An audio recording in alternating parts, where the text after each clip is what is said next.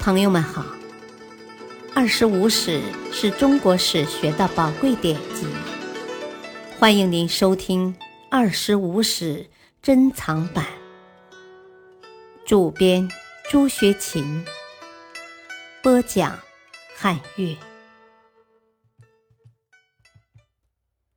第二部《汉书》传记第五。叔孙通，陆贾。叔孙通，薛人，今山东滕县。秦时以文学征召，为代赵博士及候补博士。他识时务，知应变，在秦末汉初的社会变动中，从一个秦朝博士。成为为汉朝制定礼仪的重要人物。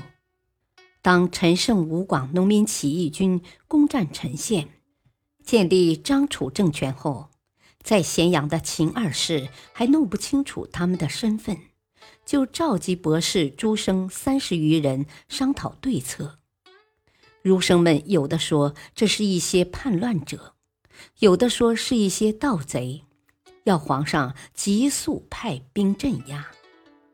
叔孙通却对秦二世说：“我现在天下太平，明主在上，人人奉公守法，哪有什么造反者？这些人只不过是些鼠窃狗盗之辈，只要命令地方官逐捕就行，请皇上放心。”秦二世听后很高兴，对说叛乱造反、盗贼的儒生，有的降职，有的免职，唯独叔孙通不仅正式被任命为博士，而且还赏帛二十匹，衣服一袭。诸生们对苏孙通的一套很看不惯，责问他为何要在皇上面前说假话，奉承拍马。叔孙通答道：“哦，如果我说了真话，恐怕性命也难保了。”于是连夜逃往薛地，投靠了项梁。项梁被杀后，他又刘氏项羽。汉王二年，刘邦军队进居彭城，他又归附了汉王。他知道汉王平素不喜欢儒生。就改穿了短衣去见他，果然讨得刘邦的欢心。在为刘邦效力时，他把一些身强力壮的乡曲武士推荐给高祖，其中还有些无业游民，而不推荐他的弟子们。他的弟子不理解老师的做法。叔孙通答道：“哦。”目前汉王正在冒着飞剑石石争夺天下，需要的是能作战的勇士。你们这些儒生能上战场打仗吗？不用心急，日后会有用你们的时候。叔孙通不久被任命为汉博士，赐祭祀军。高祖五年。公元前二零二年，叔孙通与大臣们共同选定二月初三，在泗水之阳的定陶，为刘邦举行了称帝的登基仪式。刘邦得天下，当上皇帝后，每当朝会或宴庆时，一般功臣武将举止粗豪，在宫中狂饮呼叫，喧噪一堂，彼此争功竞宠。有的甚至最后起舞，拔剑击柱，闹得不成体统。高祖对这批与自己一起打天下的开国重臣，也只会摇头。叔孙通揣摩到高祖的心思，建议高祖要制定一套朝廷的礼仪。高祖道：“啊，朝仪要制定，恐怕礼节太繁难行啊。”叔孙通答道：“哦，臣闻五帝不同乐，三王不同礼，制定礼制一定要因时制宜呀。臣愿结合古礼和秦仪，搞一套汉代的礼制。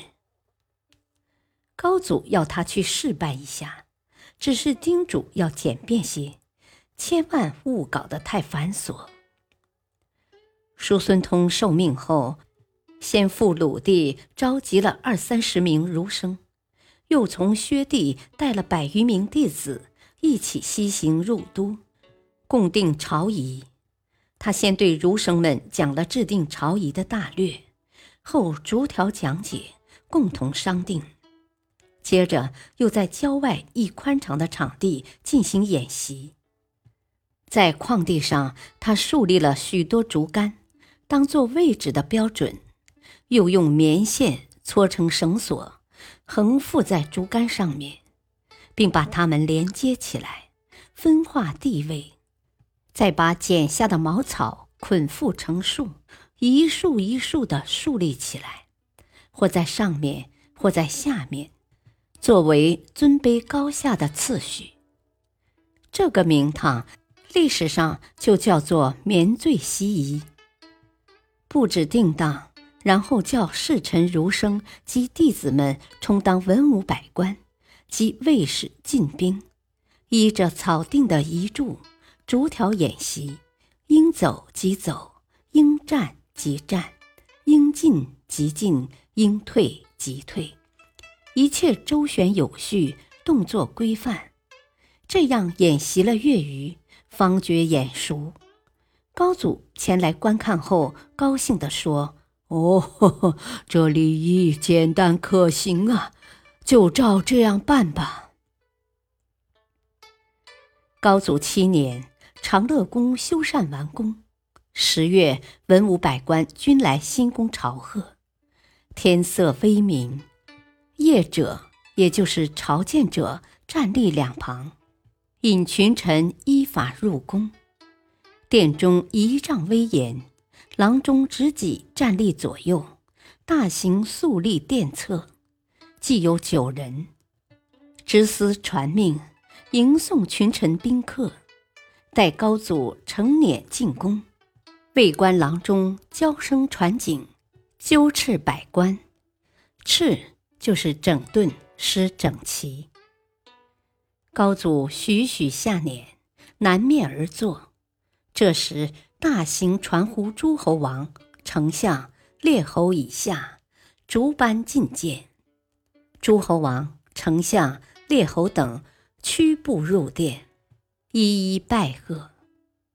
高祖略欠身答谢，大行复传语平身。